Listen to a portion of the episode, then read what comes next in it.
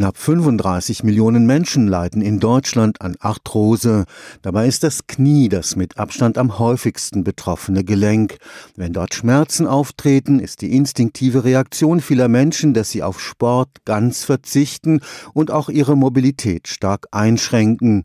Das ist völlig falsch, sagt Stefan Sell, Chefarzt des Gelenk- und Rheumazentrums in Bad Wildbad und Professor am Institut für Sportwissenschaften des Karlsruher Instituts für Technologie. Möglichst viel Bewegung bei möglichst geringer Belastung, das ist für den Experten der richtige Umgang mit der Erkrankung. Damit die Patienten im Alltag nach dieser Devise leben können, arbeitet ein interdisziplinäres Forschungsteam an einer intelligenten Kniebandage. Tatsächlich gilt, wer sich bei einer Arthrose nur schonen will, verschlimmert ungewollt die Krankheit. Wir brauchen Bewegung, um unser Gelenk zu ernähren. Der Gelenkknorpel ist nämlich nicht mit Blutgefäßen versorgt, sondern die Nährstoffe werden praktisch über die Gelenkflüssigkeit in den Knorpel hineingewalkt. So muss man sich das bildlich vorstellen. Wir brauchen für die Ernährung des Knorpels Bewegung. Sprich, ohne Bewegung hungert unser Gelenk. Der Sportorthopäde Professor Stefan Sell hat mit Medizinern Informationen Informatikern und zwei Industriepartnern ein Forschungsteam zusammengestellt.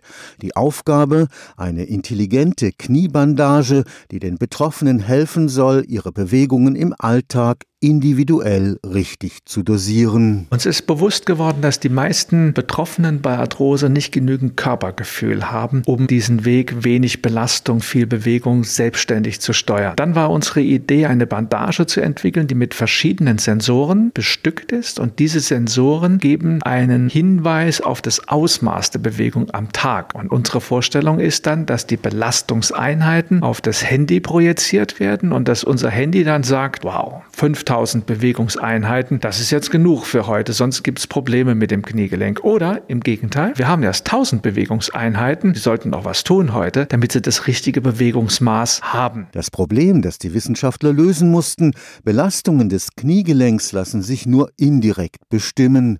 Mit künstlicher Intelligenz werden deshalb die im Knie wirkenden Kräfte bestimmten Bewegungsmustern zugeordnet. Inzwischen weiß die Bandage, dass wenn sie springen, extreme Belastungen aufgetreten aufgetreten sind. Das war einer unserer Hauptentwicklungspunkte, dass über unsere Sensoren erkannt wird, welche Bewegung sie überhaupt machen. Sie arbeiten tief in der Hocke, sie springen. Das musste zuerst unser System lernen zu erkennen, damit es dann auch weiß, er springt, viel Belastung übersetzt oder er geht ganz gemütlich auf Waldboden, wenig Belastung bei ähnlichen Stößen. Dabei sind die dem Knie zumutbaren Belastungswerte bei jedem Patienten andere. Das wird ausgetestet mit ihnen und sie sagen, heute habe ich Schmerz gehabt. Dann wird ein roter Punkt in Ihrem Handy hinterlegt und wir sehen, bei welcher Belastungseinheit Sie Schmerzen gehabt haben. Und das wird dann unser Referenzpunkt. Dieser Referenzpunkt kann natürlich durch Training wieder verändert werden. Also wenn Sie gut trainieren, dann steigt auch wahrscheinlich Ihre Belastungsfähigkeit. Auch das können wir dem Handy dann mitteilen. Die vom Bundeswirtschaftsministerium geförderte intelligente Kniebandage